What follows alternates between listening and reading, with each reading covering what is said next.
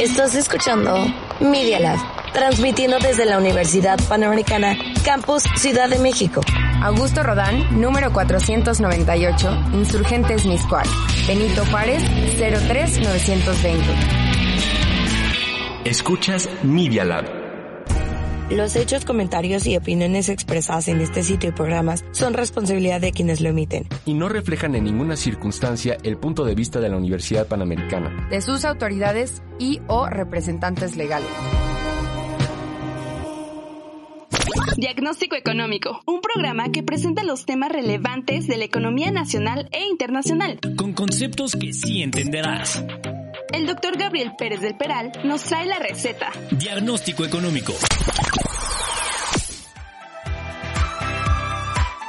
Muy buenas tardes, como siempre, me da mucho gusto estar aquí en su programa de diagnóstico económico, en donde analizamos, dimensionamos todos los factores que están moviendo los mercados en la semana. Hay muchos temas, como mencionábamos eh, el episodio anterior, el jueves pasado, eh, pues la miscelánea fiscal. No podemos decir que es una reforma fiscal, no podemos decir que es una revolución fiscal como lo están planteando en el gobierno federal. Es una miscelánea que tiene importantes eh, cambios. Eh. Uno de los cambios es que, pues, si ya cumpliste 18 años, tienes que sacar tu RFC. Entonces, ¿esto de qué va a servir? De todas maneras, vas a estar eh, registrado en el RFC sin tener un trabajo, lo cual nos hace pensar que es un factor de control por parte del, gobierno, lo iríamos comentando, ¿no? Eh, la siguiente semana se reúne el, el board, el, el, órgano de gobierno del Banco Central más importante del mundo, ¿cuál es? La Reserva Federal, y van a anunciar el calendario del el conocido tapering, que es van a quitar liquidez paulatinamente de, de los mercados de noviembre a junio del 2022. Entonces hay varios temas, hay una caravana de migrantes que está creciendo en forma impresionante, está en Chiapas, eh, la migración se, se ha triplicado en comparación al año pasado, son factores sociales, factores económicos que, que iremos comentando, ¿no? Pero antes, eh, como siempre, qué gusto que me estén acompañando mis alumnos. Eh, ¿Por qué no se presentan? Primero las damas, mi estimada Lila, ya has venido, ya, ya sabes de qué se trata y un gustazo que nos acompañes como siempre, Lila. Muchas gracias, profe. Pues yo soy Lila y soy de quinto semestre, estudio negocios internacionales y pues hoy estaré comentando acerca de unas noticias que están ocurriendo actualmente que me parecieron muy interesantes. ¿Cómo no? Muy interesantes, ¿no? Lo de las obleas para los microprocesadores, ahorita nos comentas.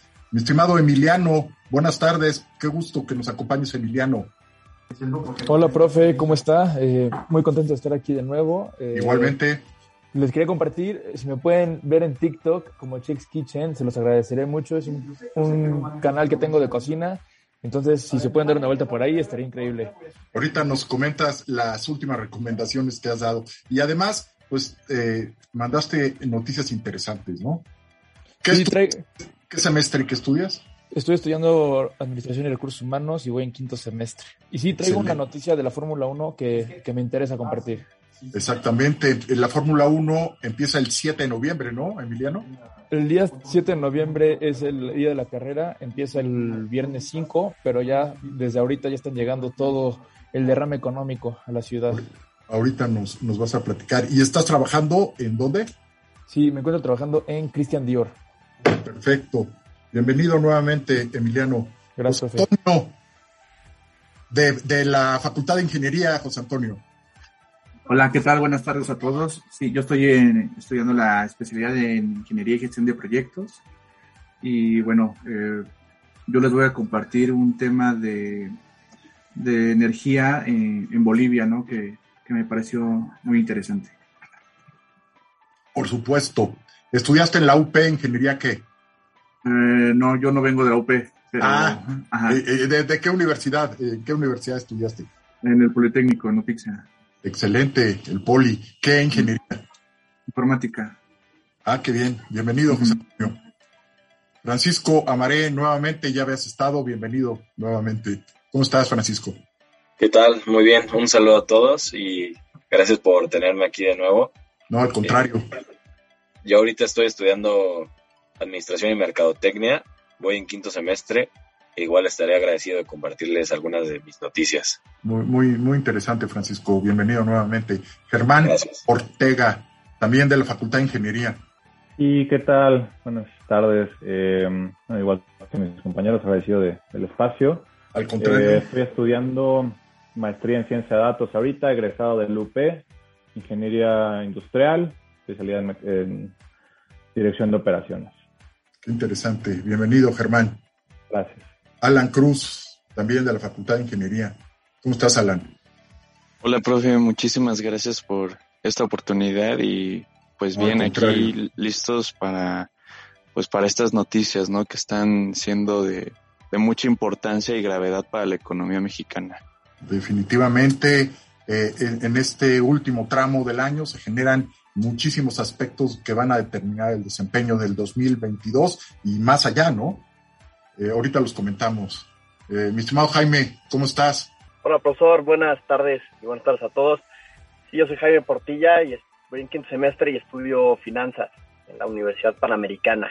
Qué bien. Y de temas, un tema principal pues de lo que hablaremos es de los reportes trimestrales, que pues hay compañías importantes que los acaban de sacar y pues eso va a generar algún impacto en, en la economía. ¿Cómo no, Jaime? Por ejemplo, el de Facebook, ¿no? El reporte de Facebook. Justo, justo, salió mejor de lo esperado. Ya lo estaremos comentando. Ahorita. Bienvenido, Jaime, nuevamente. Diego García, ¿cómo estás? Si te quieres presentar, mi estimado Diego. Hola, profe. Igual un gusto volverme a presentar aquí con, con todos ustedes. Yo El estudio, gusto es nuestro.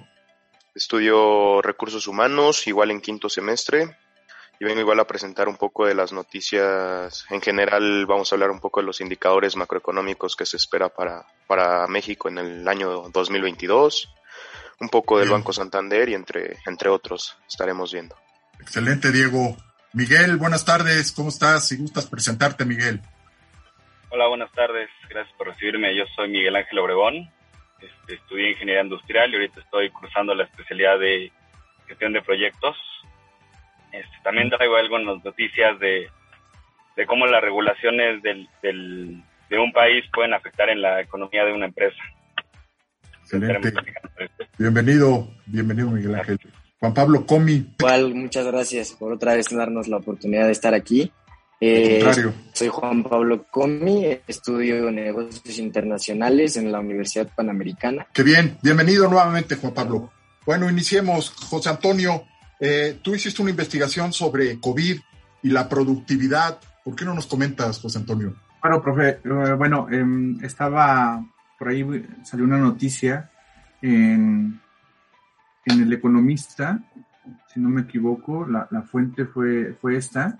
El Economista, correcto. En, en donde mencionaba que una prueba negativa no era como suficiente para decir que efectivamente el tema del COVID o el contagio en una persona, pues ahí había acabado el problema, ¿no? Las consecuencias que, que hay después de esta enfermedad son bastantes y son varias que al final perjudican en, de acuerdo al, al, labor que desempeña, ¿no?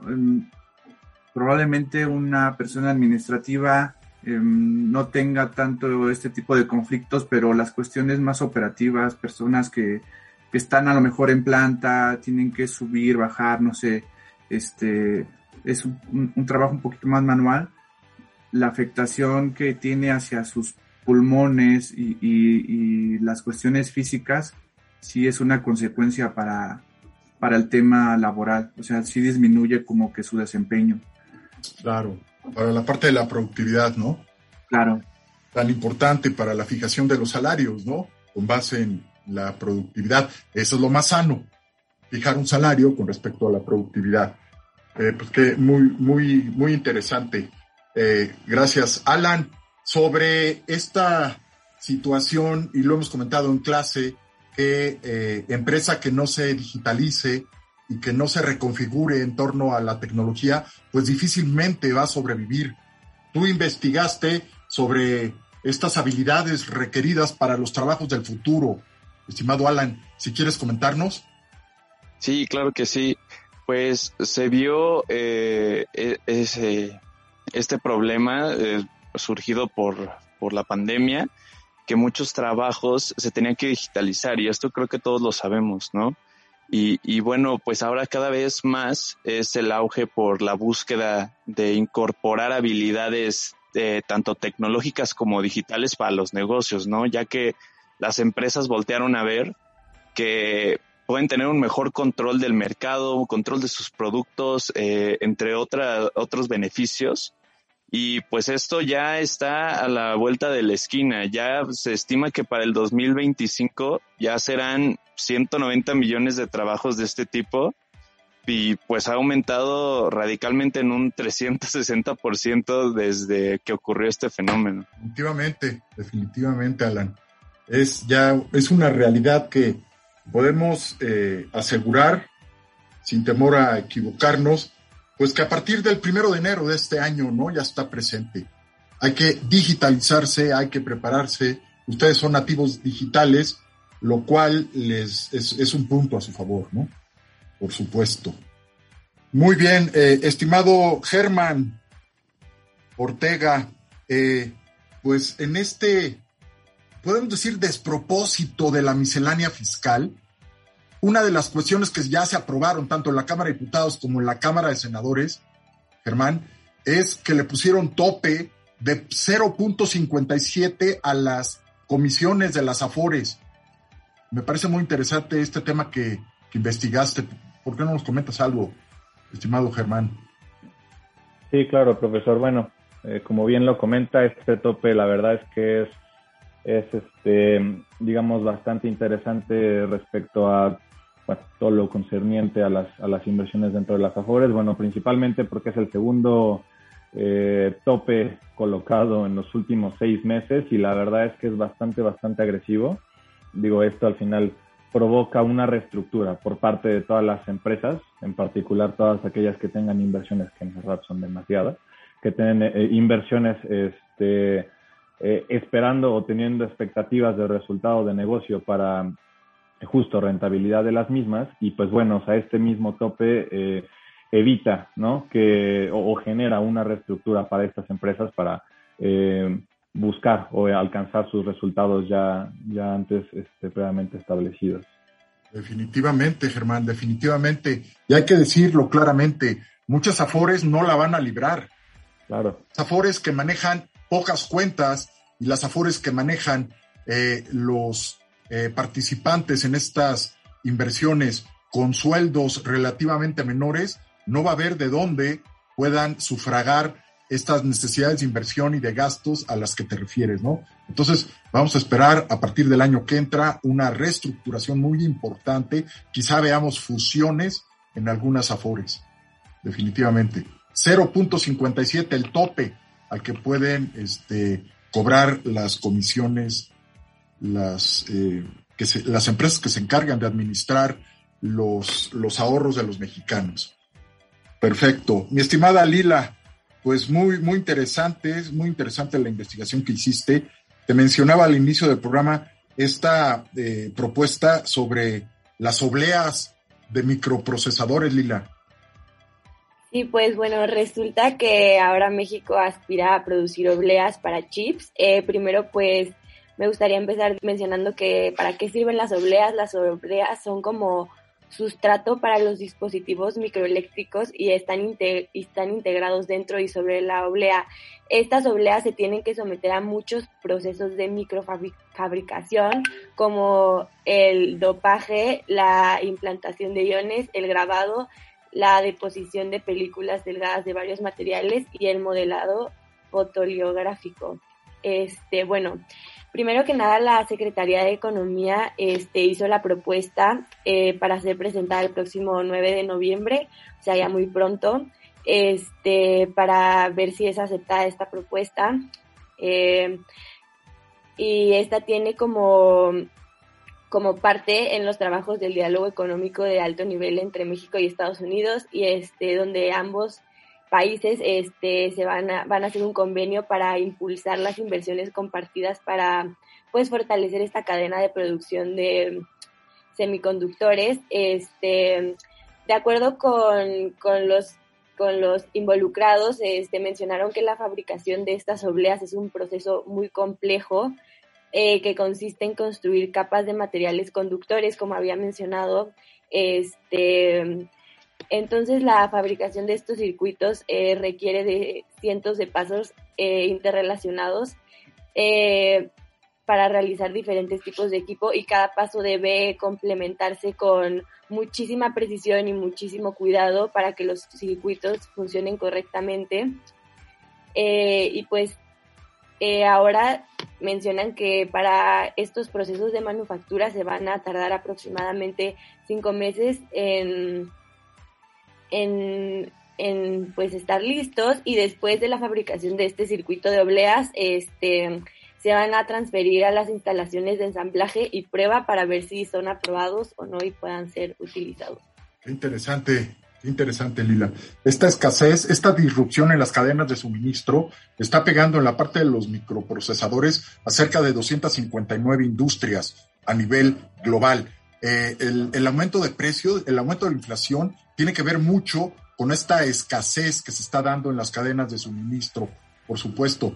Entonces, eh, pues vamos a ver, el presidente Biden ya este, le está pidiendo recursos al Congreso para fomentar la instalación de, plantas de, fabricación de este tema tan interesante que escogiste, mi estimada Lila. Muchas gracias. Eh, Jaime, pues subió, subió el precio de las acciones de Facebook. Jaime Portilla. Así es, profesor. La verdad que este, se esperaba que no estuviera tan bien Facebook debido a a los últimos acontecimientos, ¿no? Que nos afectaron a muchos en un día en, en especial. Y pues la, la acción de, de, Facebook estuvo, bueno, en este último trimestre está en 3.22 y los analistas pensaban que iba a estar en 3.19, entonces pues eso genera este pues un aumento. Igual este esperan para el cuarto trimestre de este año aproximadamente entre 31 millones de dólares, 31 mil millones de dólares hasta 35 mil millones de dólares. Entonces, pues están yendo hacia adelante, por más que parecía que no iban a salir bien en, este, en estos reportes. Pues ahí está, este, subieron los ingresos eh, y se espera para el último trimestre de este año un incremento eh, importante a partir de los 31.400 millones de dólares. Pues interesantísimo. Muy bien, eh, nuestros productores nos están pidiendo un corte de estación. Regresamos en un minuto a su programa de diagnóstico económico.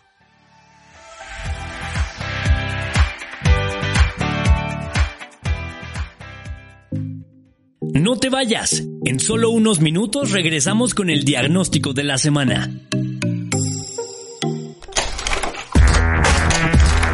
La Universidad Panamericana tiene un laboratorio de medios que se llama Media Lab. Media Lab. Experimenta.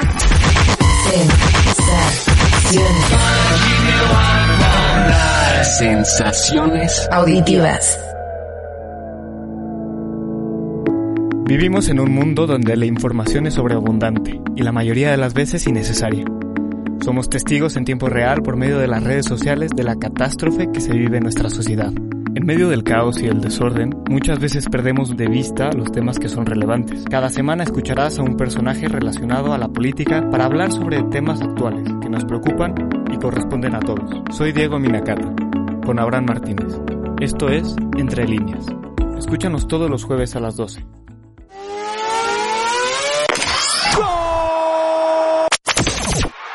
Touchdown. Esto y mucho más solo aquí en Minuto a Minuto. Escúchanos cada miércoles a las 5 de la tarde en medialab.up.edu.mx. Minuto a minuto. Media Labs. Experiencias auditivas y visuales. Continuamos con su consulta. Diagnóstico económico. Signos vitales.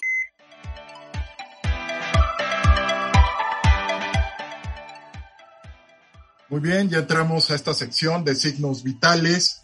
importante la derrama económica en la Ciudad de México, Emiliano, con, con la Fórmula 1, que inicia las pruebas de clasificación el próximo 5 de noviembre. ¿Por qué no nos comentas, mi estimado Emiliano Viescas, sobre este evento tan importante, no?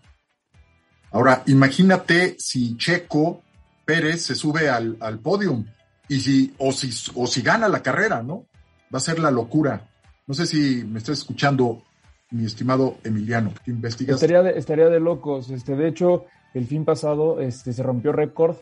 Después de dos años de carreras sin gente, se rompió récord. Hubo 400 mil personas en el fin de semana en Austin, Texas. Y también se rompió récord de que durante todo el fin de semana por la tele se lo vieron un millón punto tres personas. Entonces también rompió récord en Estados Unidos de personas que ven una carrera. Y esto es una muy buena noticia porque Estados Unidos está invirtiendo mucho dinero en la Fórmula 1. De hecho, en el 2022 se viene el premio de Miami, boletos agotados en la preventa. Y aquí en México también. Es un premio que ha ganado cinco veces el mejor, el mejor premio de, de la temporada desde el 2015 hasta el 2019. En el 2020 no pudimos tener por el COVID, pero pues ahorita todo pinta que volverá a ser la mejor carrera del año. Es y es, es, una derrama económica increíble. De hecho, el miércoles, el próximo miércoles, este, habrá un showrun en Avenida Paseo de la Reforma por el Ángel de la Independencia. Entonces la gente podrá ir a ver al Checo Pérez en su coche. qué interesante. Imagínate, como comentábamos, que gane la carrera no está tan descabellado, ¿estás de acuerdo? No, no está tan descabellado, pero hay un problema ahí, un conflicto de intereses, porque pues el checo no se va a dejar y Red Bull le va a pedir a su a Checo que deje pasar a su coequipero para asegurar el campeonato de pilotos. Entonces se viene una carrera muy interesante. Interesante, muy interesante. Y, viene gente de todo el mundo aquí a la carrera, mucha gente de Latinoamérica, viene a, a México y pues la próxima semana va a ser una fiesta entera por, la, por la tener la Fórmula 1 aquí. Qué interesante, qué interesante lo que estás comentando. Perfecto, muy bien. Eh, mi estimado Diego, decías sobre los ingresos de Santander. ¿Por qué no nos comentas, Diego? Sí, profe, Santander generó, o sea, ganó alrededor de 5.849 millones en nueve meses gracias a Estados Unidos. 5 mil millones de dólares, ¿no? Sí, 5 mil millones de dólares en nueve meses gracias a Estados Unidos. Eh, todo esto gracias a su, a su presidenta Ana Botín, que, hizo un excelente trabajo al saber cómo mover todas las fichas, ya que desde el año 2009 no, no se veían beneficios similares.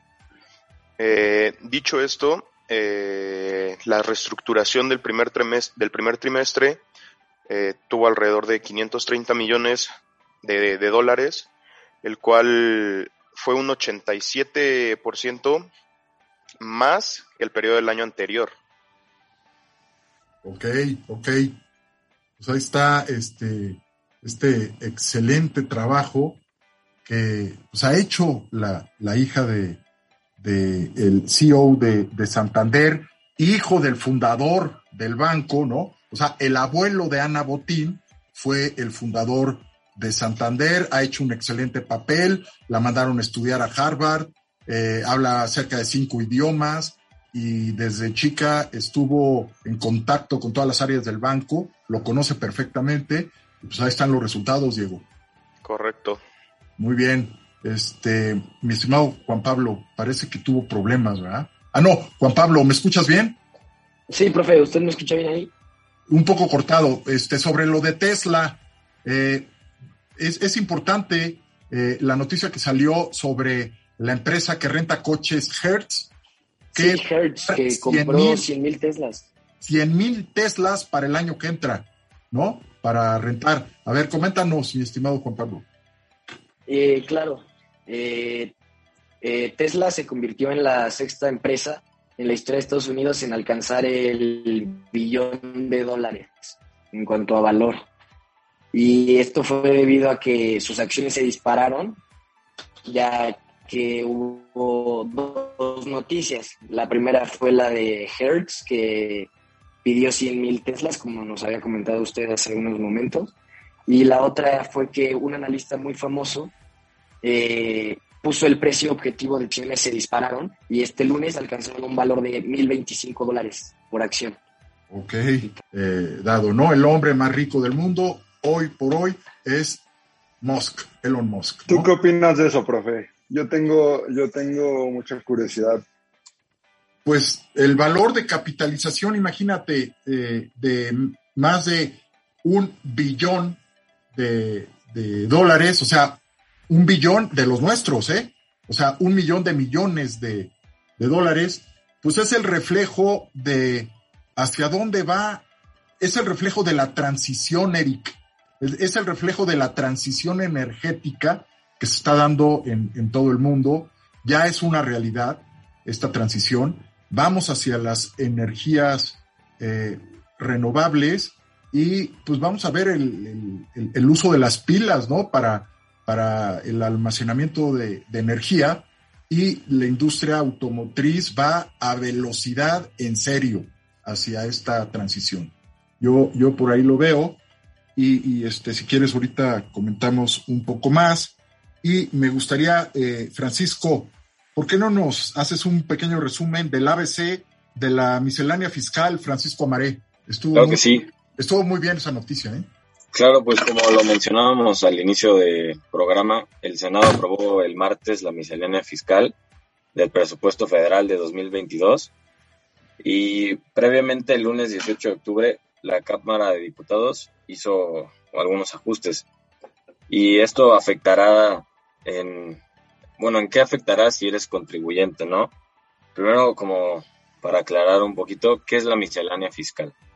La miscelánea fiscal se puede definir como la disposición en materia de recaudación de impuestos que emite anualmente la Secretaría de Hacienda y Crédito Público, con el objetivo de reformar las leyes fiscales. Entonces, esto, como lo mencionaba usted, no es una ley, sino un documento que contiene las reglas sobre cómo se van a captar los ingresos del país y en qué incumbe a los contribuyentes. Y básicamente eh, la miscelánea fiscal de 2022 adiciona y deroga diversas disposiciones como lo son de la ley de impuestos sobre la renta, la ley de el IVA, eh, la ley de sobre la producción y servicios, la ley federal del impuesto sobre automóviles nuevos y eh, del Código Fiscal de la Federación y también otros ordenamientos. Entonces, pues... Ok, okay. Qué bien, existe una, ahí una buena síntesis de todo lo que se modificó. También este, yo creo que vale la pena, no sé si estés de acuerdo, mencionar que se topan las deducciones que pueden hacer las empresas. Antes era el 32% de los ingresos y ahora es el 15%, Francisco. Claro, sí, sí, sí, eso es sumamente importante. Sí, el Estado mexicano no tiene recursos, eh, los recursos fiscales son muy vulnerables, de esta forma se está llegando de más recursos el gobierno de López Obrador, ¿no? Topando las, las deducciones sobre las donaciones que hacen las empresas, ¿no? Sí, es correcto. Bien, qué bien, Francisco, muy bien. Eh, Miguel, eh, de las investigaciones que hiciste, eh, ¿cuál fue eh, la que más te llamó la atención, Miguel? Bueno, una de las que hice este, tiene mucho que ver con la que se acaba de hablar, de, de cómo creció Facebook. Este, Facebook otra vez se encuentra en problemas porque le habían pedido que eliminara todas las noticias falsas sobre el coronavirus y ya salió la información que internamente se negaban a hacer esto por el tráfico que traían las mismas. Entonces esto nos presta pues, mucha discusión de que este, dónde tienen que intervenir el gobierno para que no se pasen esta información, este, porque ya había pasado previamente, incluso en las elecciones este, de Trump, pues tuvieron el mismo problema de, de la desinformación que había dentro de estas plataformas. Claro, entonces Cambridge Analytica, ¿no? La claro. de datos que hubo. Claro, entonces este, las empresas pues se encuentran en, un, en una posición un poco difícil porque saben que hacer caso a, este, a esta reducción de información, pues bueno, les quita tráfico en sus plataformas. Este, pero al mismo tiempo, bueno, las consecuencias que traen la desinformación pues, son muy grandes, ¿no? Podemos verlo en la cantidad de, de vacunados que hay en Estados Unidos, a pesar de tener este, todas las vacunas disponibles. Este, hay muchas personas que no se quieren vacunar. Por 70 este millones, de, de Miguel. Información. 70, 70 millones. millones. de americanos que no se quieren vacunar. Imagínate nada más. Uh -huh. Despropósito sí. impresionante. Muy bien. Este, muchas gracias, Miguel. Eric, de las investigaciones que hiciste, ¿cuál te llamó la atención? Eh, bueno, primero eh, el tema de, Tesla me llamó muchísimo la atención. De Esto porque... ¿Tú investigaste también sobre este tema? Sí, sí, también. Adelante, porque Adelante, justo hay un posible partnership muy interesante que van a ver eh, con empresas como Uber. Entonces está bastante, bastante padre cómo se está apalancando, porque nos deja ver más allá de, de, del tema eh, eh, energético y de, de, coches eléctricos, es muy interesante cómo no solo es eso, sino que aparte la tendencia del consumo de las personas va a ser a, con una economía compartida. O sea, las personas cada vez van a tener menos objetos, no van a tener un coche. Y esto Uber ya se está, se está eh, previendo no solo en el uso que tienen actualmente, sino en el cómo vamos a convivir las personas con, con los coches y cómo nos vamos a transportar en los próximos 5 o 10 años para que, porque para que se hagan este tipo de transacciones, o es algo que, que va a tener mucha trascendencia. Entonces, me parece muy interesante y otra noticia que también investigué es de, de un tema similar que es de la copropiedad de, de, de, las propiedades inmobiliarias en el mundo. Sea, igual es una tendencia que va bastante, bastante fuerte en el sentido de que las personas cada vez solo quieren involucrarse menos o no tienen la capacidad económica de cómo pueden hacerlo. Entonces, hay cada vez más capital de riesgo invertido en este tipo de compañías y es, es bastante interesante. Y justo de la noticia que yo investigué fue de una empresa que se llama Cocomo, que es una empresa que tiene seis meses de operación entre Europa y México, que venden copropiedad, eh, copropiedades y levantaron una ronda de inversión en dos meses de 56 millones de dólares. Entonces, o sea, nos, nos enseñan que por acá va el futuro y, y pues es bastante interesante el sector inmobiliario cada vez teniendo más importancia. Lo estamos viendo, por ejemplo, en estos problemas de Vergrande en China, donde, en donde el sector inmobiliario representa el 30% del PIB, Eric. Importantísimo. Muy bien, muy interesante. José Antonio, mencionabas eh, eh, que te llamó la atención este, el tema de Bolivia y las fuentes renovables, mi estimado José Antonio. Sí, profe. De hecho, eh, cabe mencionar que la planta de energía renovable que está poniendo, o bueno, está por poner Bolivia, es la que tiene mayor altitud en todo el mundo. Digo, sabemos que, de por sí la, la, la, población, más bien el, el terreno de Bolivia, o donde se encuentra este país, es de las mayores altitudes en todo el mundo. Entonces ellos aprovechando también esto como ventaja, han, hecho una apuesta por el tema de, poner esta planta y con miras no nada más a, a tener como una fuente de energía extra, ¿no? Adicional, para tener como diversificación en cuanto a de dónde se obtiene, ¿no? Eh, actualmente em, ellos consumen todo por medio de, de, petróleo, que es importado, me parece que de Brasil, y entonces lo que van a hacer es apostar por esta energía renovable con la finalidad de, consumir menos este pues estos productos, ¿no? Que, es, parece que es una tendencia a nivel global. Realmente muchos países están apostando por esta parte y también yo creo que tiene que ver mucho ahí lo que mencionaban los compañeros sobre, sobre Tesla, también eh, hay, pactos ¿no? En, Europa en donde me parece que a partir del 2035 iban a, hacer que todos los coches ya fueran por medio de, emisiones cero para, dejar de contaminar. Entonces, Bolivia también hizo o firmó un acuerdo para que plantas de, de productores, fabricantes de coches sobre todo aquellos que tienen estas tecnologías de, autos híbridos pudieran eh, mudarse o, instalarse eh, dentro de Bolivia para poder aprovechar eh, este gran crecimiento que va a tener en cuanto a la energía renovable, ¿no? Que también su mira es llegar a exportar este, esta cantidad de energía que van a poder producir porque va a ser más del doble, van a producir más del doble de energía que la que actualmente se consume. Interesante, ¿eh? Qué interesante. Más del doble de lo que consume, de lo que necesita Bolivia, ¿no? Exacto. Qué bien, qué bien. Es una mira al futuro, la verdad, muy interesante y, y, y, contrasta, ¿no? Con lo que se está viviendo actualmente con la energía, bueno, con la reforma energética aquí en, en México, ¿no? Sí, que se está cancelando la transición energética precisamente por el despropósito de la reforma que está planteando el presidente López Obrador, ¿no? Claro, y, leí también una noticia que Canadá y Estados Unidos, bueno, las empresas que tenían contratos firmados o prefirmados ya con el gobierno de México están preparando pues ya las demandas si es que la reforma energética pues es aprobada. Sí, eh, llama la atención las declaraciones del gobierno de Estados Unidos del día de hoy, en donde están poniendo, poniéndole los adjetivos de sucia y cara a esta reforma eléctrica del presidente.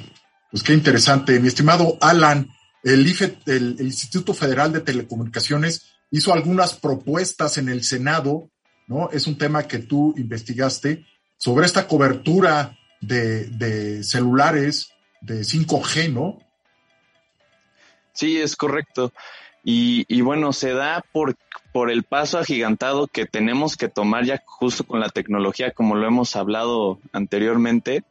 Y, y pues es que en México resulta ser el segundo país que cobra más caro este servicio, esta renta del espectro radioeléctrico. Entonces, eso también implica que a muchas regiones donde no hay señal o no cuentan con este tipo de, de servicio, se vean afectados. Entonces lo que se está proponiendo eh, en el IFT es que, es que se vuelvan a formular el, el cobro de esa renta para que entonces podamos apoyar a tanto a la infraestructura tecnológica para que se amplíe a la 5G, así como también fomentar a otros diferentes proveedores locales que no pueden tener acceso ya que su precio es muy elevado. Entonces esto podría aumentar y el crecimiento de la economía por parte de, esto, de estas empresas que puedan eh, apoyar también a dar cobertura a estas áreas donde ni siquiera llega esta señal. Qué, bien, qué interesante el tema. Perfecto, vamos a, a, ir comentando más adelante más sobre esto. Y pues mientras tanto, nuestros productores nos están pidiendo un corte de estación Regresamos en un minuto a su programa de diagnóstico económico.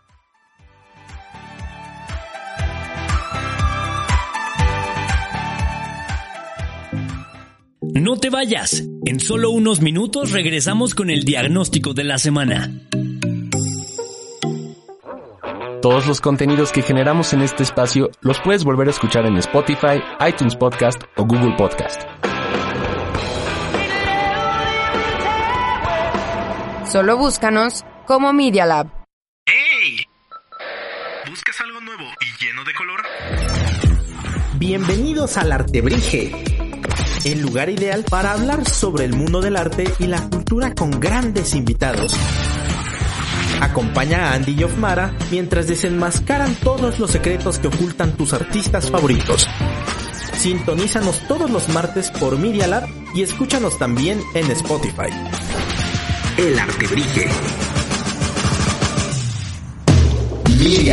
Un espacio para experimentar, crear, ver, producir, escribir y escuchar. Sé parte de esto. Medialab.up.edu.mx Media Lab.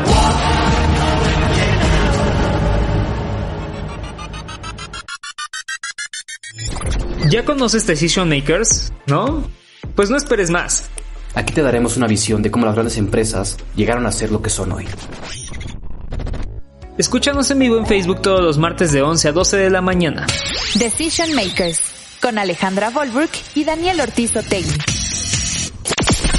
Continuamos con su consulta. Diagnóstico económico. Radiografía económica.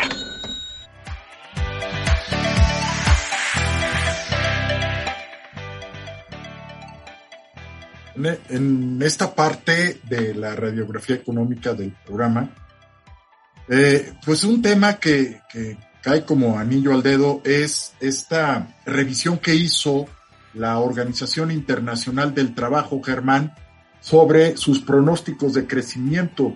Después del tremendo boquete del año pasado, del 2020, en, en donde cayó 18.7% la cantidad de horas de trabajadas a escala mundial, Germán. Eh, está muy, muy, esta gráfica que, enviaste está muy interesante. ¿Por qué no nos las comentas?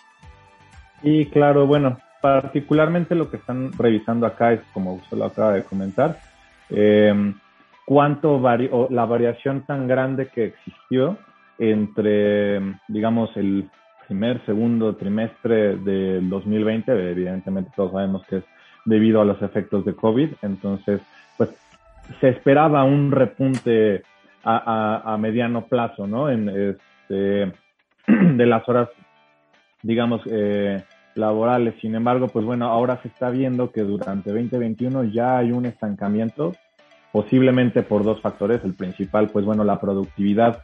Se ha demostrado que no es necesaria una presencialidad en tema de oficinas y demás. Entonces, por lo mismo, igual pues la gente no está saliendo de sus casas, no está generando comercio, no está, digamos, generando un, un, método habitual de vida como estábamos acostumbrados y por lo mismo, pues bueno, también se ha afectado en, en, en, este, las oportunidades laborales informales y formales, pero dentro del comercio. Y por el otro, pues bueno, mismo esta productividad y mismo el auge tecnológico que está creciendo cada vez más en términos de automatización, de procesos y demás, pues bueno, igual ve mermada esta capacidad.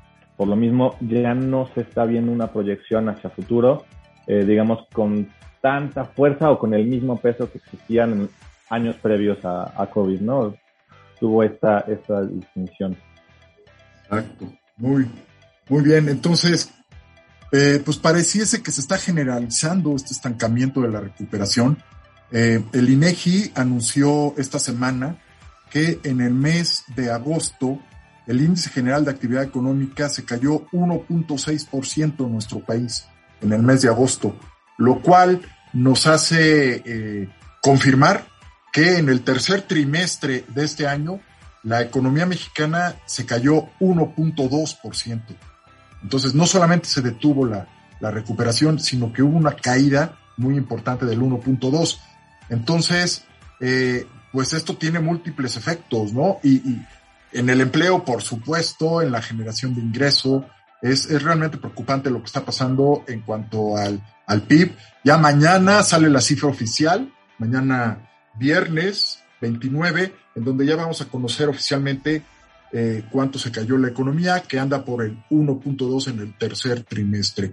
Si en el cuarto trimestre se vuelve a caer, pues ya oficialmente es una recesión. Acuérdense, caídas del PIB de, dos, trimestres consecutivos, pues oficialmente es una, una recesión. Mientras tanto, mi estimada Lila, en Alemania también están recortando sus pronósticos.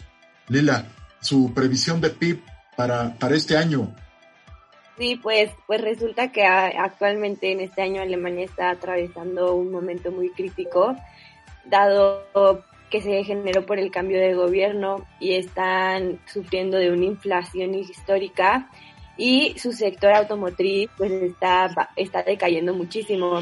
Eh, se, menciona que la economía alemana crecerá un 2.6% en el año de 2021 eh, debido a la recuperación pospandémica.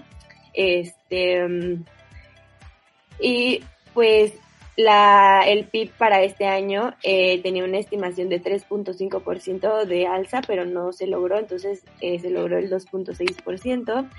Y no obstante, Alemania pues espera un, un mayor crecimiento para el 2022 con más de un 4%. Este, y esto pues lo tiene que afrontar el nuevo gobierno y pues tiene que tomar las riendas para, para mejorar la economía del país y pues se menciona que la escasez de los componentes en el país ha tenido un impacto muy fuerte en la economía manufacturera, este, ya que las líneas de producción pues se han visto paralizadas en el sector automotriz por esta misma falta de pues de materia prima, este, y de igual manera eh, el gobierno pues prevé una tasa de inflación de 3% en el 2021 2.2 del 2022 y 1.7 en el 2023, según pues el Ministerio de Economía, este al comparar las diferentes macroeconomías de todos los años, pero se espera, a pesar de que estas cifras no se vean muy prometedoras, se espera que para el 2022 logren llegar a más del 4%. Este, y también pues esto se debe a que hubo un aumento del 14.3% en los precios de la energía, lo que ha afectado muchísimo a las, a las industrias eh, y ha hecho que mm, pues la recientemente hayan habido otras cifras este, desalentadoras como pues la de la producción industrial que la cual cayó hasta 4% en agosto. Interesante. Qué preocupante, aparte de interesante muy preocupante, esta desaceleración que se está viviendo a nivel global y que por supuesto que los países emergentes la van a resentir más, ¿no? Que los países desarrollados. Eso es un hecho. Eh, mientras tanto, eh, gracias, mi estimada Lila. Emiliano, eh, siguiendo con el tema de, de, los autos eléctricos, el clúster automotriz de Nuevo León, pues tuvo, tiene noticias sobre la movilidad eléctrica. Emiliano. Sí, profesor. De hecho, el gobierno de Nuevo León busca, o sea, atraer una inversión de proveedores para crear autopartes para vehículos eléctricos. Creo que esa es una muy buena noticia porque así vamos a poder competir contra países que buscan hablar y crear más conciencia sobre carros eléctricos. Entonces esperemos que en México pueda, pueda mejorar esto. Aquí hay una gráfica que estoy viendo que dice que Nuevo León, de hecho, se vendieron este, en junio 474 unidades de vehículos eléctricos en Nuevo León. Entonces, pues eso es muy buena noticia y esperemos que podamos tener muchos coches más eléctricos en el país. Sí, esa es, esa es la tendencia, por supuesto. Para allá va el mundo. Aquí cabe mencionar, por ejemplo, en países desarrollados como Japón, existen más conexiones para cargar las pilas de los autos que gasolineras, Emiliano. Sí, y es algo que está pasando en todo el mundo. En ejemplo, en Estados Unidos es muy fácil ya poder conectar tu Tesla a una estación de carga y, y, pues aquí en México no tanto. No sé si es por la costumbre de ir a la gas o por pensar que es inseguro, pero pues nos tenemos que adaptar. Muchas gracias, efectivamente. Eh, mi estimado Diego, sobre los indicadores macroeconómicos, eh, presentaste un cuadro sobre, yo me imagino que lo sacaste de los, no, estoy seguro, aquí estoy viendo la fuente de los criterios generales de política económica. Eh, ¿Por qué no nos mencionas cómo, cómo están los indicadores macro para el próximo año, no? Correcto. Eh, en este momento para la economía mexicana, eh, lo que es este la institución mexicana de ejecutivos de finanzas, todos ellos, o sea, todo para ellos luce bastante optimista, ya que con la producción de, del petróleo y el pronóstico que tienen para el PIB para el nuevo año, este tienen, eh, o sea, obtendrá, tienen como presupuestados que obtendrán, que obtendrán ingresos de 6.17 billones de pesos justo en el año de 2022.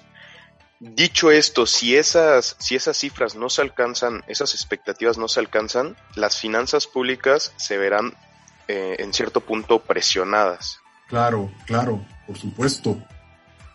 Y más las muestras de desaceleración que se están viendo en este año, ¿no? Eh, de un 3% para el siguiente año. Efectivamente. Entonces... Y, prevén igual, eh, comentando lo, de lo, lo del petróleo, es que prevén barriles diarios de, de dicho producto alrededor de 1.6 millones. De exportación. No, de producción, ¿verdad? Es de producción. Correcto. Sí, de producción. De producción de barriles. Perfecto, muy bien. Y hablando de, Pemex, Francisco, pues es una empresa quebrada que tiene patrimonio negativo, que le siguen poniendo dinero y es como ponerle dinero bueno al malo. Tú investigaste sobre esto, ¿no? Sí, caray, ya no sé ni qué pensar de todo esto. Qué despropósito, Francisco. Sí, pues el gobierno otra vez se encargó de pagar las amortizaciones de la deuda de, Pemex, lo cual me parece, como usted dice, dinero malo al nuevo, una cosa catastrófica. Se hacen cada vez más bolas ellos solitos. Ya no sé si Pemex tiene salvación o qué es lo que va a acontecer con petróleos mexicanos, la verdad. Y pues esto es para poder extenderse un poco más hacia el futuro y directamente el presidente López Obrador es el que apoyó este gran beneficio para esta petrolera. Y la Secretaría de Hacienda, que es el organismo gubernamental que se encarga de las amortizaciones, no hizo comentarios acerca de, de, de lo que se hizo, de lo que se tomó en cuenta con lo que realizó el presidente, lo cual pues debería de haber hecho algún comentario. y Pemex ha tenido dificultades con la carga de deuda por cerca de 115 mil millones de dólares. Es la petrolera más endeudada, Francisco, del mundo. Sí, es un tema gravísimo que ya no sé para dónde vamos, la verdad. Es una incertidumbre total, completamente de acuerdo. Pues sí, muy, muy interesante. Eh, gracias, eh, Jaime, Jaime Portilla, sobre el desabasto que se está dando en Estados Unidos en víspera de la época navideña, ¿no? Los principales puertos de Estados Unidos eh, están teniendo ahí una disrupción con los contenedores, Jaime.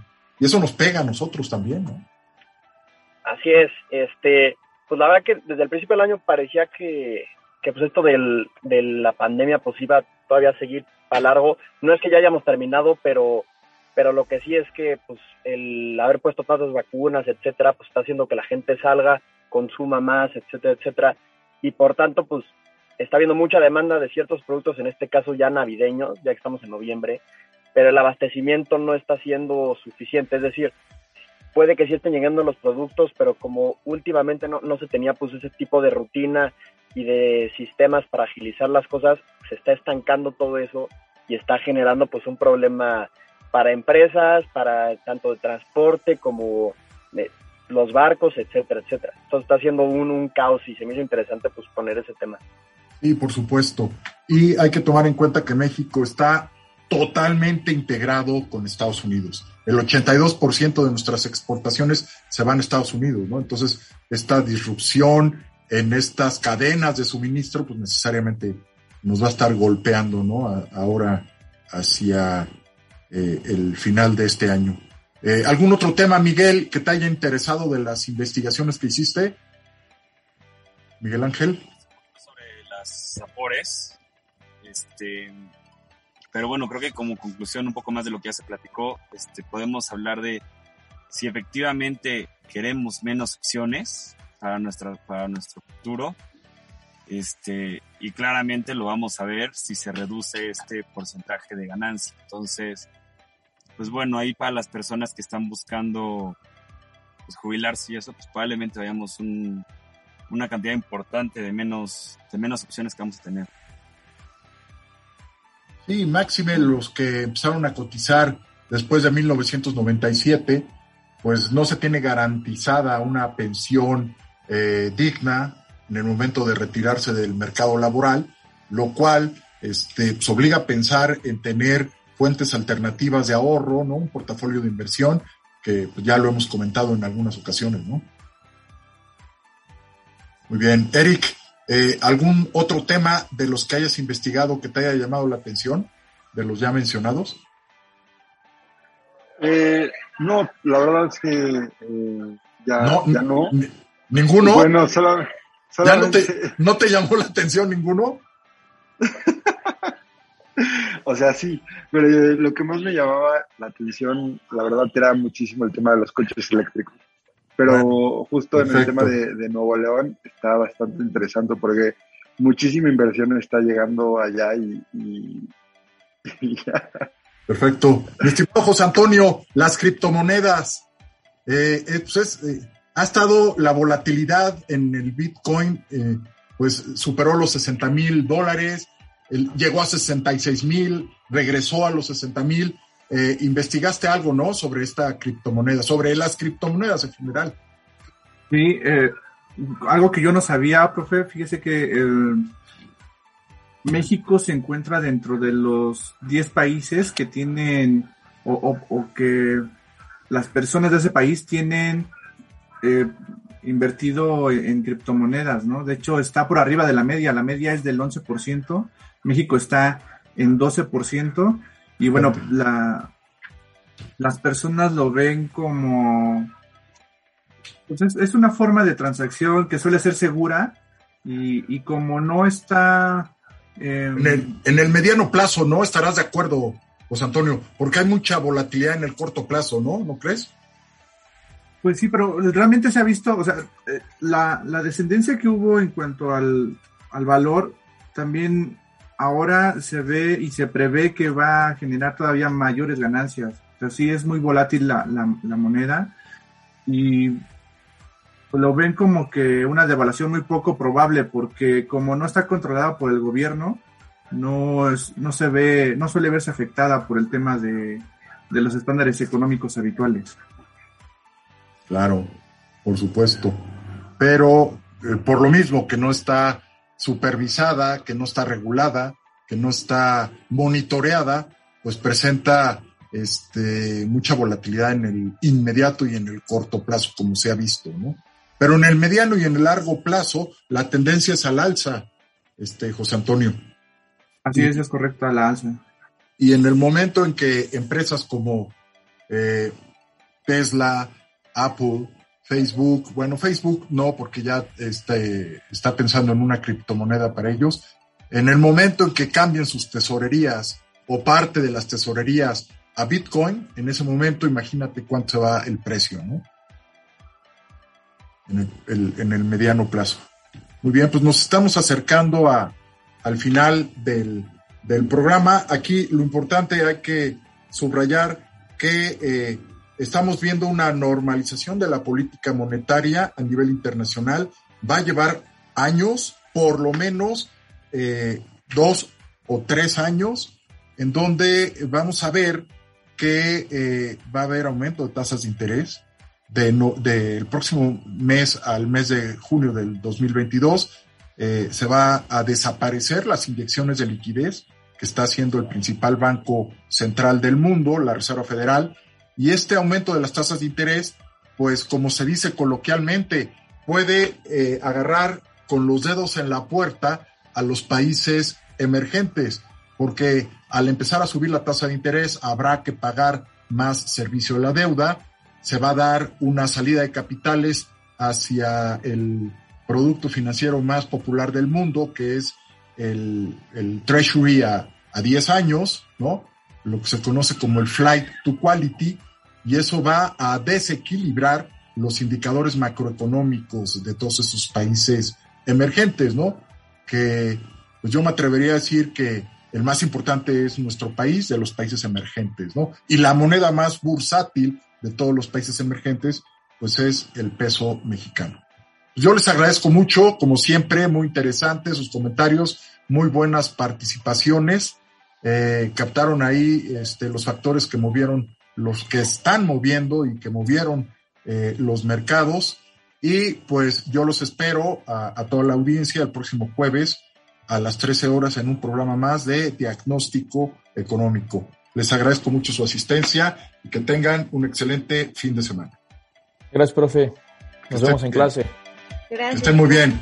Gracias, muchas gracias. Tenemos examen, ¿verdad? Por cierto. Sí, mañana. Hasta aquí la consulta de hoy. Llévate la receta y te esperamos en el próximo diagnóstico económico. Aquí, en Media Lab. Edita, produce, crea, escribe, actúa, teclea y dale like. Media Lab, el laboratorio de medios que te conecta al mundo. Medialab.up.edu.mx